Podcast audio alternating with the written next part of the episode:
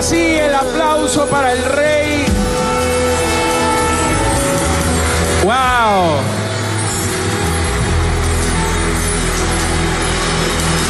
Qué maravilloso estar en esta preciosa casa.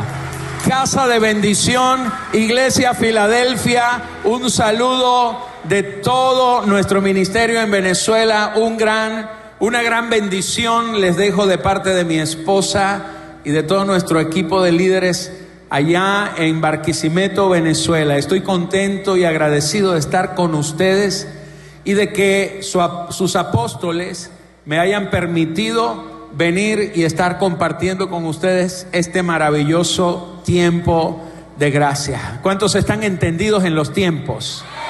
Aleluya. Y vamos a hablar de eso esta noche. Yo quiero en esta noche que usted levante su mano derecha con la que va a firmar escrituras.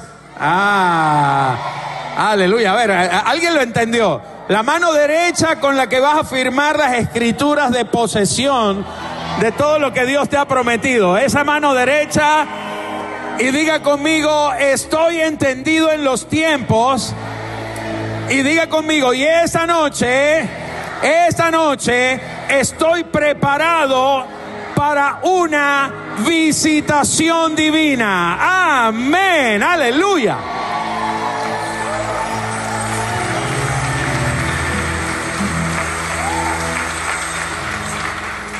El Señor me dirigió a hablar esta palabra hoy que va a ser de gran bendición para tu vida. Así que te, te quiero invitar a que te ubiques en el Evangelio de Lucas.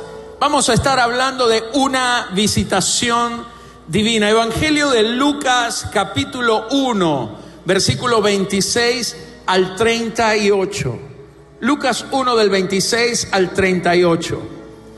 Y quiero leerte estos versículos porque sé que Dios va a hablar de una manera poderosa en esta noche a tu vida. Dice, al sexto mes, diga conmigo, al sexto mes, el ángel Gabriel fue enviado por Dios a una ciudad de Galilea llamada Nazaret. Diga eso conmigo, Nazaret. A una virgen desposada con un varón que se llamaba José ¿Cómo se llamaba? José, de la casa de David. Y el nombre de la Virgen era María. Y entrando el ángel en donde ella estaba, dijo, salve muy favorecida, el Señor es contigo bendita tú entre las mujeres. Mas ella cuando le vio se turbó por sus palabras y pensaba ¿qué salutación sería esta? Entonces el ángel le dijo, María, no temas porque has hallado gracia delante de Dios y ahora concebirás en tu vientre y darás a luz un hijo y llamarás su nombre Jesús. Este será grande y será llamado Hijo del Altísimo, y el Señor Dios le dará el trono de David, su padre, y reinará sobre la casa de Jacob para siempre, y su reino no tendrá fin. Entonces María dijo al ángel, ¿cómo será esto? Diga conmigo, ¿cómo será esto? ¿Cómo será esto? Pues no conozco varón. Y respondiendo el ángel le dijo, el Espíritu Santo vendrá sobre ti y repita esto conmigo, diga, y el poder del Altísimo te cubrirá con su sombra. Amén, aleluya. Por lo cual también el santo ser que nacerá será llamado Hijo de Dios. Amén, amén y amén. Dele ese aplauso fuerte al Rey, aleluya.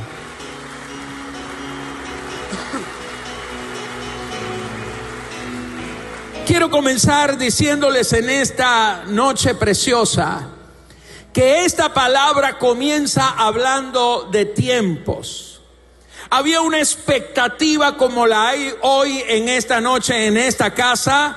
Amén. Había una gran expectativa de Dios, de parte de Dios hacia toda la nación de Israel. Desde hacía 400 años, escuche esto, 400 años que Dios no hablaba, que Dios no se manifestaba a la casa de Israel. El último profeta que habló fue el profeta Malaquías. Y desde Malaquías hasta la manifestación del Señor habían transcurrido 400 años. Eso es llamado y conocido en la Biblia como el gran silencio de Dios, el silencio profético de 400 años. Ahora, diga conmigo que Dios no hable, no quiere decir que esté ausente. Que Dios no esté hablando a tu vida no quiere decir que Él se haya alejado. Hay una palabra que Dios ha soltado sobre cada vida, pero hay un tiempo de manifestación. Y la Biblia dice, al sexto mes, Gabriel fue enviado por Dios. Diga conmigo, al sexto mes. Aleluya. Aquí quiero comenzar hablándote de esto, mi amado hermano y hermana, y es que el número 6 en la Biblia es tipo y figura de lo humano. El hombre fue creado en el día 6, pero en el día 7 fue lleno con el Espíritu de Dios. Amén. Dios reposó, sopló en él su Espíritu. En el día 7 es el descanso de Dios, es el día, es el tiempo perfecto de Dios. Pero en el día 6 en el día 6 es tipo de lo humano. Ahora la Biblia dice que en el sexto mes era la temporada 6. El sexto mes, diga conmigo, el tiempo de lo humano. Cuando, cuando yo leo esto en la Biblia, el Señor me habló y me dijo, hay tiempos de los hombres, hay tiempos humanos y en esos tiempos humanos, cuando todo lo humano parece que no funciona, cuando todo lo humano parece que está detenido, cuando todo lo humano parece que está perdido, en ese día en donde el hombre no puede, aparece una visitación celestial. La Biblia dice que en el mes 6 irrumpió un ángel de parte del Señor. Esta noche vengo a decirte que quizás has estado pasando por una temporada en lo humano, en lo natural, en donde has visto cosas que no han estado funcionando en tu vida. Hay cosas que no han estado operando correctamente. En el tiempo de lo humano vienen las malas noticias. En el tiempo de lo humano se detienen las cosas. En el tiempo de lo humano es el día donde hay pérdida. Pero levanta tu mano a los cielos, aleluya, porque vengo a profetizar en esta noche sobre tu vida que el tiempo de lo humano, de lo carnal, el tiempo de lo terrenal ha terminado porque hay una visita de Dios. Sobre Neiva viene una visitación de Dios. Sobre Colombia viene una visitación de Dios. En el día que los hombres piensan que ganaron, viene una visitación de Dios. Ay, ay, ay, ay, ay, alguien tiene que tomar esta palabra. El día que el médico humano te dijo, estás enfermo, tienes un cáncer o estás o tienes una enfermedad en el día que recibiste la mala noticia. Hay una buena noticia en camino, aleluya. Hay una visitación celestial que va a irrumpir en el día del hombre para traer el día de Dios sobre tu vida. Alguien tiene que decir amén a esto. Aleluya. Hoy yo estoy mirando que hay gente que ha estado pasando por procesos fuertes en su vida y que se han detenido muchas cosas. Pero vengo a decirte esta noche que aquello que en lo natural, en lo humano, estaba detenido, Dios trae un reloj nuevo sobre tu vida. Dios trae un tiempo de aceleramientos divinos trae un tiempo de respuesta porque hay una visitación de Dios. 400 años sin hablar. Y de pronto los cielos se abren para venir un ángel de parte de Dios a traer la buena noticia. Vendrán ángeles de Dios a traer buenas noticias a tu vida. Aleluya. Alguien que diga amén. Dice la Biblia que al sexto mes el ángel Gabriel, el ángel Gabriel, Gabriel significa, escuche, el fuerte de Dios, el guerrero de Dios. Y el Señor te está diciendo en esta noche, donde tú estás en debilidad, enviaré gente que peleará por ti. Amén. Enviaré gente con la fortaleza que tú no tienes a traer la buena noticia para tu vida. Aleluya. En donde tú creías que la batalla estaba perdida, Dios enviará emisarios, gente de Dios, conexiones celestiales, conexiones divinas, ángeles. Literalmente usted verá ángeles de Dios peleando en su favor, ángeles de Dios guardando tu vida ángeles de Dios que te cubrirán en el día malo. Porque el guerrero de Dios, el fuerte de Dios, peleará por ti. Y el guerrero de Dios, el fuerte de Dios, es Cristo Jesús. Aleluya. Él pelea por ti esta batalla. Alguien necesita decir amén. Alguien necesita decir amén a esto. Dios envía en el día de tu debilidad humana su poder divino. En el día en que tú no puedes vencer. Y quiero que atrapes esta palabra para ti, porque todavía tú no has visto la manifestación plena. El Señor me decía que así como la maldad se ha estado manifestando abiertamente, en donde ya la gente habla del satanismo, eh, practica la brujería abiertamente por pantallas de televisión, en donde la homosexualidad se manifiesta abiertamente y un montón de cosas que en el mundo espiritual de las tinieblas, antes esas cosas estaban como ocultas, ahora no. El Señor me dijo, de la misma manera, mi pueblo verá la manifestación literal hasta de ángeles de Dios que vendrán a socorrer, así como fueron socorridos en los días antiguos, los primeros hombres, como fue socorrido el justo Lot en medio de una generación perversa. Yo enviaré mis ángeles que vendrán a pelear en tu favor y serán librado en el día malo, en el día de la prueba. Aleluya. Aleluya. Usted verá ángeles de Dios. Verás ángeles de Dios peleando en tu favor. ¿Sabe que hay una hermana de nuestra iglesia que hace unos años atrás salimos tarde de una reunión y ella se fue caminando por la calle, la calle estaba sola. Y de pronto en una vereda, en un callejón, le sale un hombre y la toma por la fuerza hacia el callejón. Y cuando ella está indefensa, el hombre tenía fuerza y quería, por supuesto, abusar de ella. Esta mujer llena de fe le dice, el ángel de Jehová acampa alrededor de los que le temen. El ángel del Señor está conmigo. Suéltame en el nombre de Jesús. El ángel del Señor está conmigo. Y el hombre forcejeaba y mientras ella más gritaba, más la introducía al fondo del callejón. Pero en un momento, mientras ella seguía clamando, mientras ella seguía declarando, aquel hombre la tuvo que soltar, la tuvo que soltar. Y ella dice, es como si alguien invisible comenzara a pelear contra este hombre. De pronto aquel hombre empezó, ¡oh! ¡ah! ¡Ah! y le daban golpes y no se sabía de dónde venía. El ángel del Señor estaba peleando la batalla por ella. El ángel del Señor estaba guardando a una mujer que tuvo temor de Dios, que confesó en el momento, en el día malo, en el día 6. Ella clamó que el día del hombre se acababa y Dios venía en su auxilio. Ella sale corriendo del callejón y en ese momento de la nada aparece un taxi.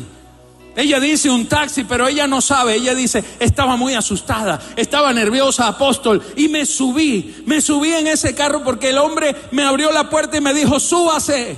Y ella estaba nerviosa y el hombre sencillamente arrancó conduciendo. Ella dice que estaba cerca de su casa, muy cerca antes de llegar a su, a su casa.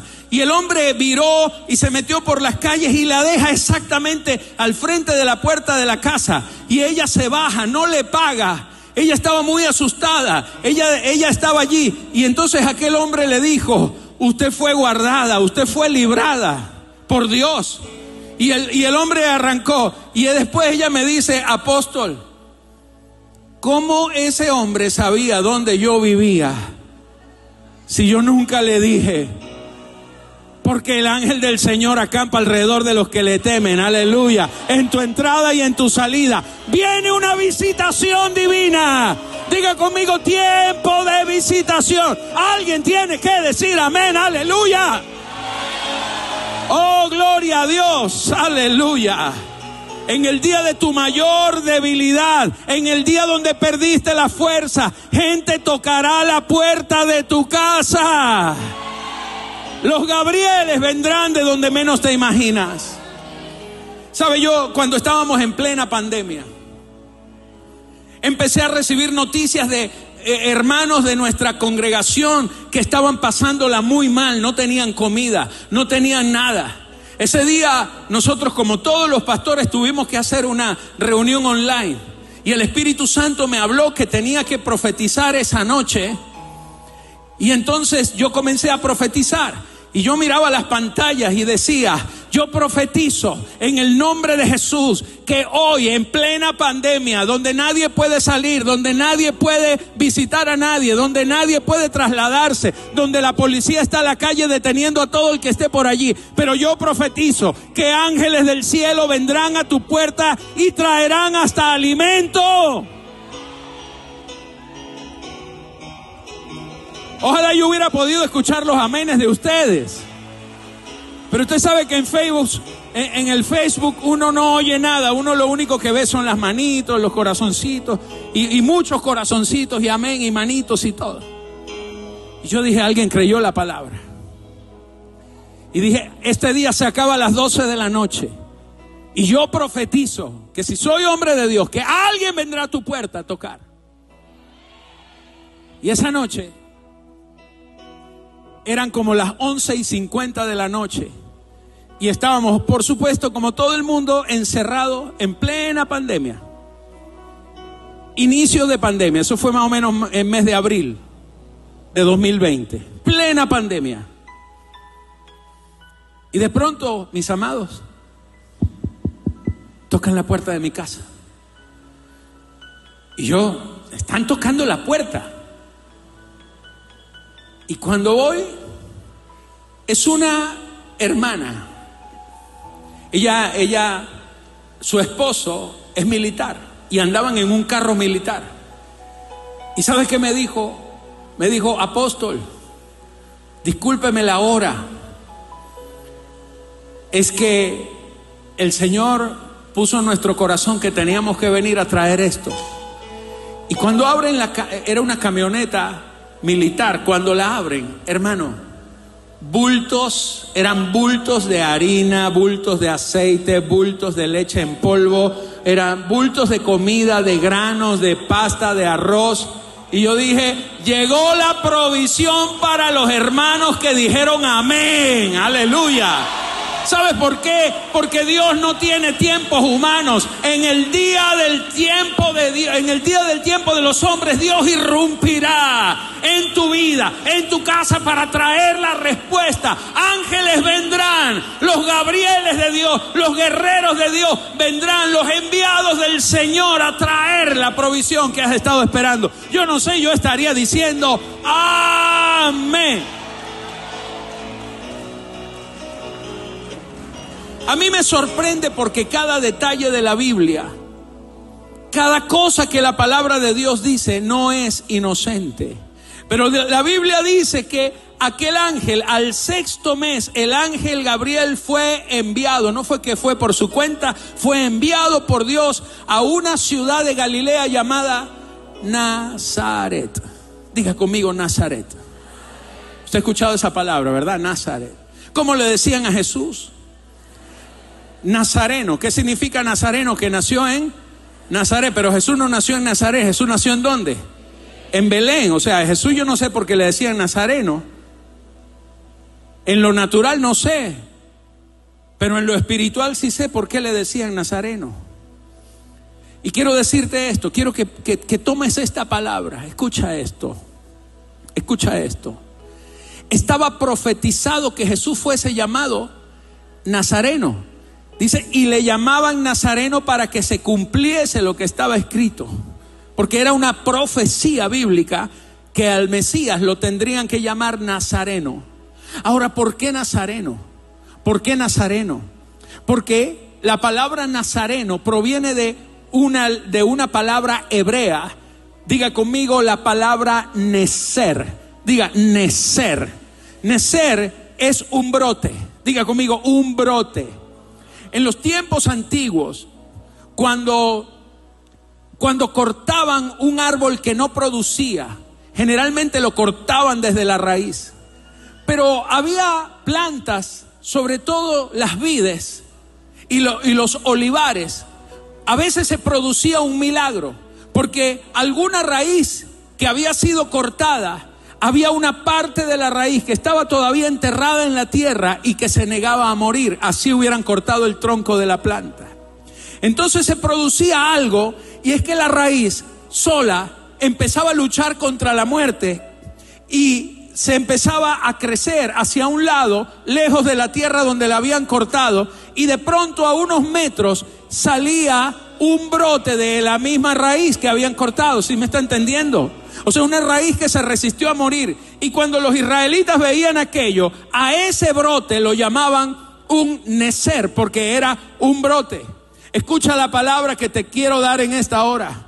La Biblia dice que el Señor es la raíz de Isaí. La Biblia dice que Él es el brote de la raíz de Isaí, pero la palabra Isaí no está hablando de Isaí, el papá de David. Isaí significa el Dios que existe. Quiero decirte que donde no existe nada, el Dios que existe, la raíz de Isaí brotará con una respuesta de vida para ti. El Señor, quizás tú no lo has visto obrando, pero el que no lo veas obrando no quiere decir que Él está inmóvil. Hay algo por debajo de tierra, hay algo que está oculto a tus ojos, hay un mover de Dios que tú no te has dado cuenta, pero la raíz de Isaí es la raíz del que existe, la raíz del que te escogió, la raíz del que te ama, la raíz del que te llamó. Esa raíz está viva, esa raíz brotará en tu favor. Él es el Nézer de Dios, por eso lo llamaban Nazareno, porque Él es el Nézer del que existe, la raíz del que existe. Vengo a declararte en esta noche que tú verás esa raíz brotar en tu casa, la verás brotar en tu familia, la verás brotar en tu ministerio, la verás brotar cuando todo el mundo pensó en cortarte las raíces pensando que estabas muerto, la vida del Señor emanará en ti. Aleluya. Wow, alguien tiene que aplaudir. Así que el ángel fue enviado a Nazaret. Pero hay algo más, diga conmigo, hay algo más. Y es que la palabra Nazaret significa lugar de escondite.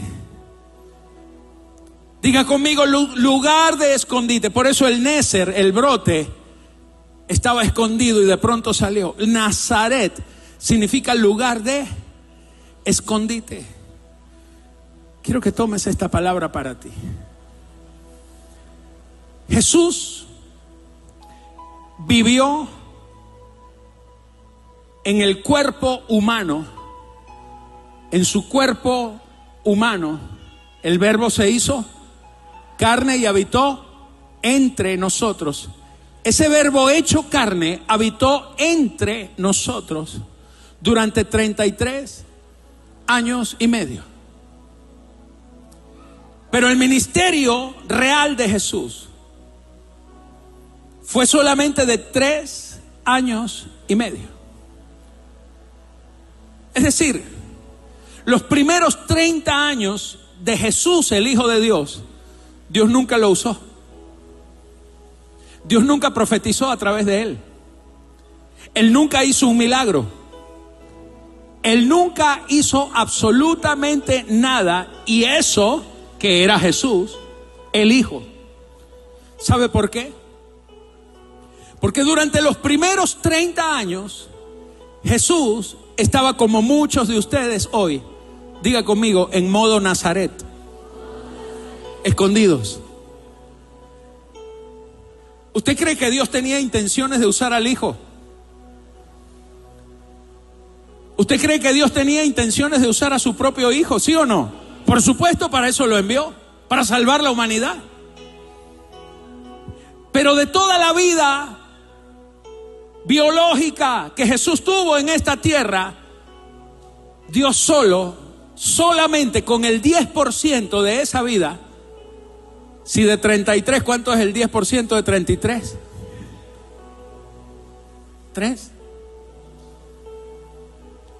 Solo con el 10% fue suficiente para salvar el mundo. ¿Y por qué tú estás llorando? Dios no me usa, Dios no me habla. Estás en modo Nazaret. Dígale que está a su lado. Tranquilo, papá. Estás en modo Nazaret. Pero hay un día donde el modo Nazaret se acaba y empiezas en el modo ministerio, empiezas en el modo manifestación.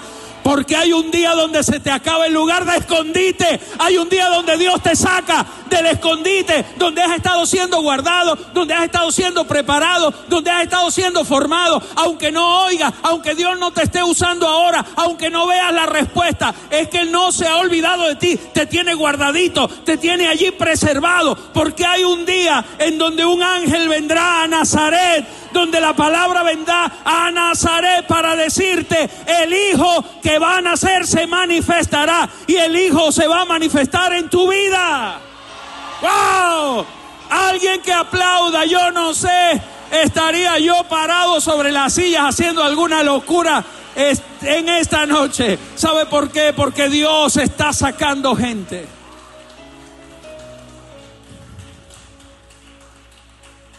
Dios te está sacando de tu escondite. Hay mucha gente escondida en su Nazaret personal. Están escondidos en la empresa, están escondidos detrás del volante de un taxi, están escondidos debajo de un uniforme de médico, de enfermero, hay muchos en modo Nazaret.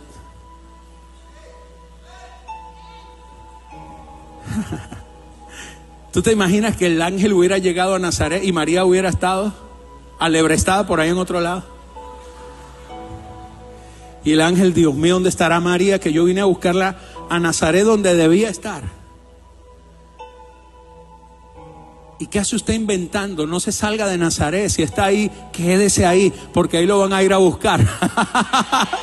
Alguien aplauda al rey, aleluya. Más fuerte para Dios.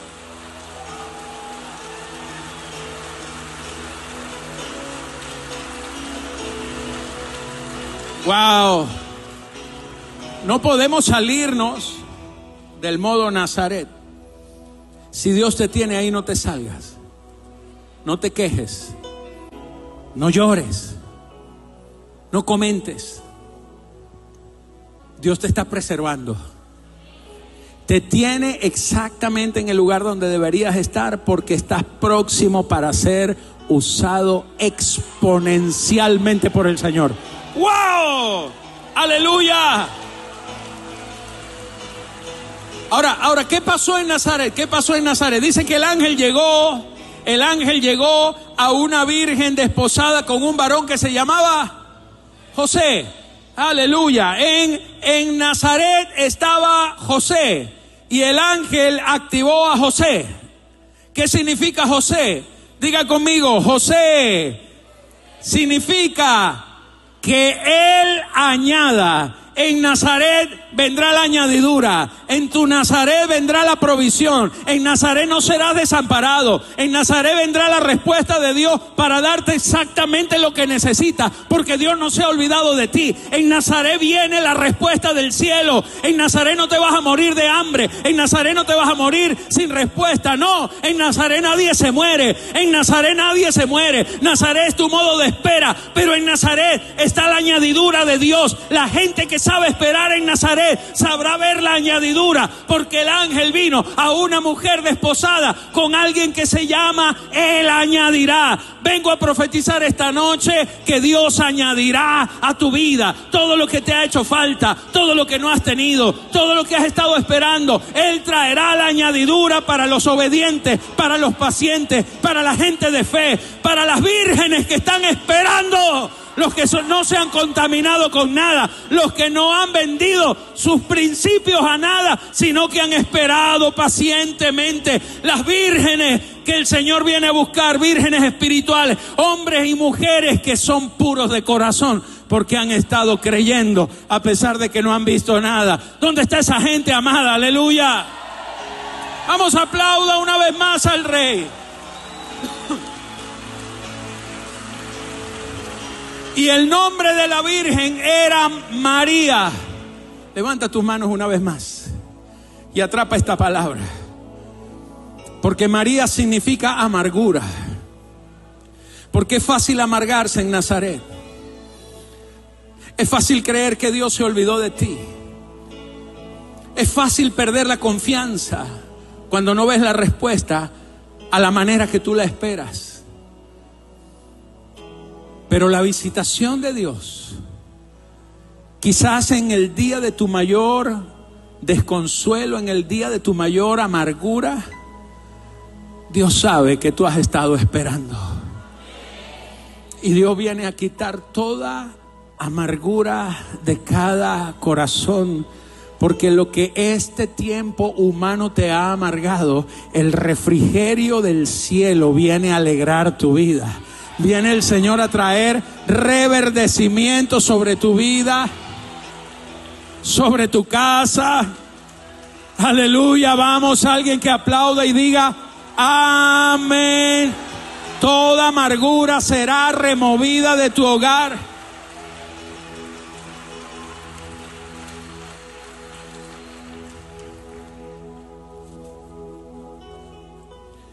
Siento algo fuerte y sé que es el Espíritu de Dios.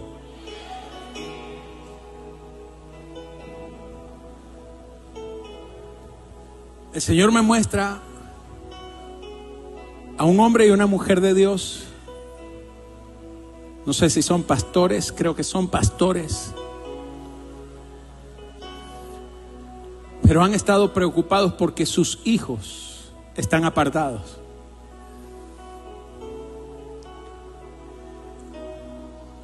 Yo no sé si tú has estado pasando por esto, pero esta palabra me la está poniendo el Espíritu Santo. Yo, yo, yo veo unos pastores. Quizás te dé, no sé, vergüenza, temor. Pero quiero que me levanten en esta, en esta hora la mano toda persona que está aquí, que está atravesando por esto pesar de que tú estás en el Señor, tus hijos no están sirviéndole a Dios. Y el Espíritu Santo me dice en esta noche, diles que yo estoy removiendo toda amargura de su casa. Porque traeré una visitación del Señor sobre tus hijos. Dale un aplauso al Rey, aleluya.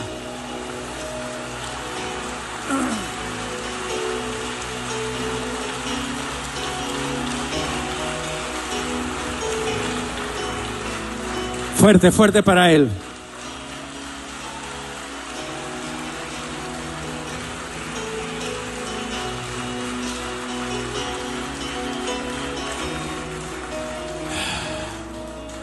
Quiero ya ir cerrando. Pero hay tres cosas. Hay tres cosas que el ángel le dijo a María en el día de la visitación. Tres cosas. Dice la escritura, verso 28, y entrando el ángel en donde ella estaba, dijo, salve. Y lo primero que le dijo es, muy favorecida. Después le dijo, el Señor es contigo. Y luego le dijo, bendita tú entre las mujeres. Atrapa esta palabra en tu espíritu.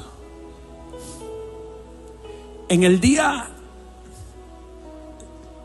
en donde nadie está pensando en ti, una virgen en uno de los pueblos más pequeños de Galilea. Una chica en la que nadie pensaba, en la que nadie quizás creía. No había nada prometedor en María, en lo humano. Así como quizás en ti no hay nada prometedor, o al menos así lo crees tú. Pero mientras tú estás dándole vuelta a tus pensamientos,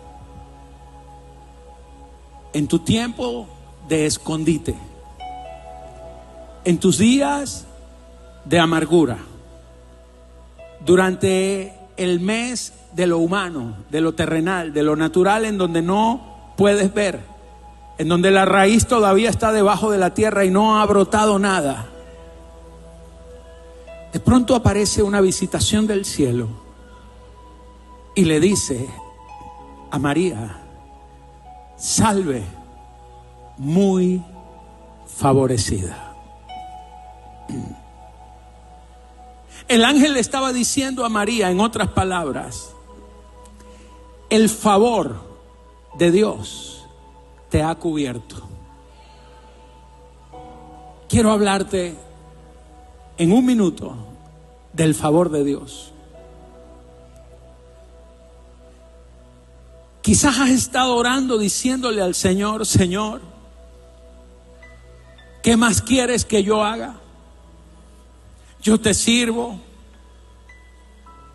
yo te amo, lo he dejado todo, he sido obediente, todo lo que me dicen en la iglesia que haga lo he hecho, me congrego doy mis diezmos, doy mis ofrendas, doy mi tiempo. Y quizás esa ha sido tu oración.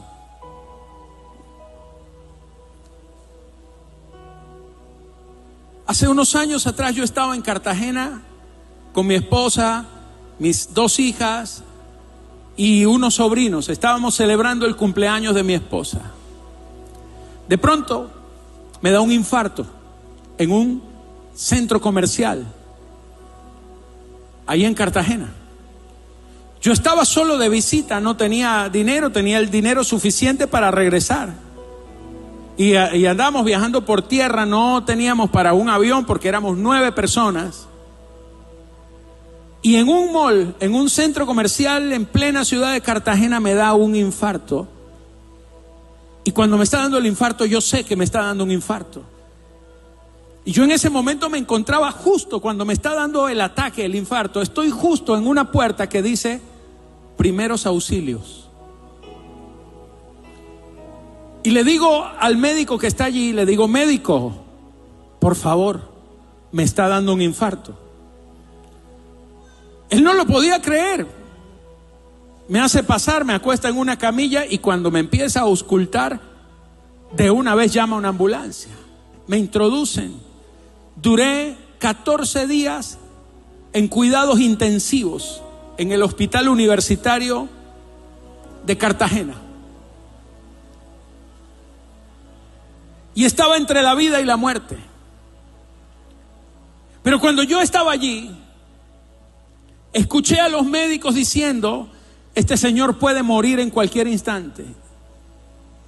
Y los escuchaba hablar porque es un hospital universitario donde lo, tienen que dar el reporte a sus superiores y entonces lo hablan delante suyo y usted escucha todo.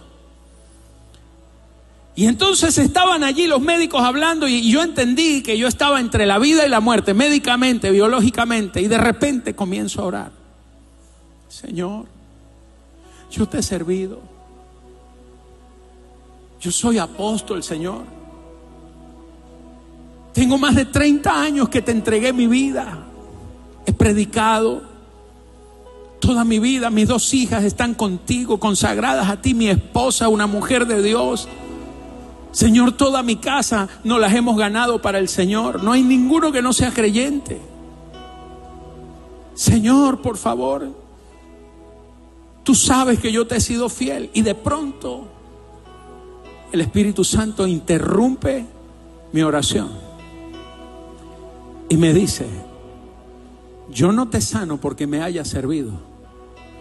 Yo no te sano por lo que tú hayas hecho.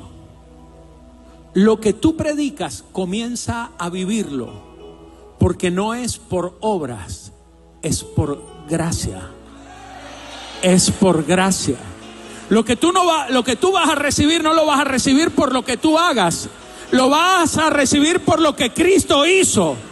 Eso es gracia, que tú no lo mereces, que tú no lo mereces, que tú, nada de lo que viene sobre tu vida lo mereces, pero lo vas a tener, porque el Señor en el día de esta visitación te está diciendo, quizás tú piensas que ni aún lo mereces, ni aún lo mereces, pero lo vas a recibir porque el favor de Dios te visita. El favor de Dios viene a visitarte, viene a decirte, te voy a dar más de lo que me pides porque la gracia consiste en que aunque no lo merezcas, Él te lo da. Y aunque, y, Él te da mucho más abundantemente de lo que pedimos o entendemos porque este es el tiempo del favor, de la gracia, de la gracia. Diga conmigo, la gracia. La gracia es sobreabundante en mi vida. Vamos, alguien que levante la mano y diga, estoy preparado porque no me lo merezco, pero lo creo. Estoy preparado porque aunque no me lo merezco, yo lo creo. Yo creo que es la gracia. Yo creo que la gracia de Dios me va a visitar aunque no lo merezca. La gente hasta te van a envidiar, la gente te va hasta tener idea, te van a decir, no entiendo qué está haciendo este hombre, no entiendo qué está haciendo esta mujer. Yo tengo años trabajando en una empresa, he invertido millones y todavía no puedo tener. Y este que no ha hecho nada, tiene ahora coche, tiene ahora casa, tiene ahora el local, tiene ahora negocio. ¿Y sabe qué? Porque la gracia, señores, te da en un instante lo que toda una vida sin Cristo te pudiera dar. Aleluya. Tú tienes al dueño de la gracia. La gracia te viene a visitar. Aleluya. Una mujer llamada Ruth salió sin nada de un pueblo moabita, enemigo de Dios. Ella no merecía por derecho tener nada, pero solamente por haber creído en cuestión de unos días se convirtió en la mujer más rica de toda la tierra de Belén, porque la gracia le dio derecho, la gracia la hizo grande, aleluya. Usted será engrandecido en la gracia del Señor. Vamos, alguien tiene que decir amén, aleluya. Yo estoy profetizando que la gracia del Señor te va a visitar. Hay una respuesta inesperada que viene sobre ti, aleluya. Lo segundo que el ángel le dijo, el Señor es contigo. Quizás a tu lado hayan estado enemigos, quizás haya habido gente amenazándote, quizás haya gente que te ha condenado de alguna forma. Pero levanta tus manos y diga conmigo, el Señor está conmigo. Y si Él está conmigo, ¿quién contra mí? Si Él está conmigo, ¿quién podrá contra mí? Tú eres la niña de sus ojos. Tú eres la niña de sus ojos. Nadie puede tocarte porque el que te toca estaría tocando al Señor. Él te dice, yo peleo como poderoso gigante y voy delante de ti. Aleluya. ¿Quién te podrá hacer frente?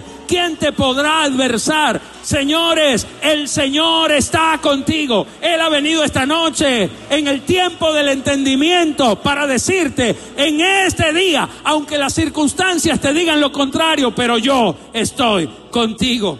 Y después le dijo, bendita tú entre las mujeres, bendita eres. El Señor esta noche viene a decirte, no me pidas que te bendiga porque ya te he bendecido. Tú estás sentado en los lugares celestiales juntamente conmigo.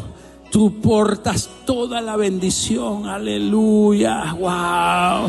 Viene un tiempo de bendición personal especialmente diseñado para ti en medio de tus circunstancias, en medio de tu necesidad.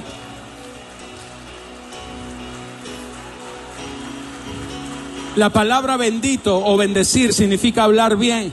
Profetizo que las próximas palabras que Dios soltará de su boca serán para hablar bien de ti, para decirte lo bien que te irá, para decirte lo bien que le irá a tu casa, lo bien que le irá a tus hijos, porque cuando tú estás bajo la bendición de Dios, mi amado, aunque este mundo diga lo contrario, pero nadie podrá negar la bendición de Dios, aunque te maldigan hombres, la bendición de Dios es irrevocable sobre tu vida. Aplaude con fuerza al Señor. Aleluya. Cuando María, cuando María escuchó al ángel, ella no entendía nada. Estaba asustada. Su mente limitada no podía entender lo que estaba sucediendo en esa dimensión. Y ella dijo esto, ella dijo esto, ella dijo, ¿qué salutación es esta. Porque estaba escuchando cosas que sus oídos nunca habían escuchado. En el día de tu visitación verás la respuesta que nunca antes habías visto. Verás, escucharás las palabras que nunca antes se te habían revelado verás acontecimientos tan extraños como nunca antes te los habías imaginado, porque Dios desatará una serie de eventos imposibles, inusuales, cosas que no le han sucedido a nadie, cosas que no le han ocurrido a hombres sobre la tierra, te van a ocurrir a ti. Las cosas más atrevidas, las cosas más locas, aleluya. Alguien diga, Amén, amén. Y por último el ángel le dijo, y concebirás en tu vientre. Póngase de pie, mi amado, en esta hora, porque el Señor está hablándole a los vientres espirituales de esta casa y te está diciendo el Señor, concebirás la palabra que te di, concebirás la promesa que te hice, concebirás el milagro que has estado esperando, lo verás porque concebirás toda infertilidad se va, todo aquello que no podía suceder, sucederá en este tiempo en tu vida. Vamos, alguien que le dé el mejor aplauso al Señor en esta hora. Wow, wow, aleluya. Solo dale un aplauso al Rey.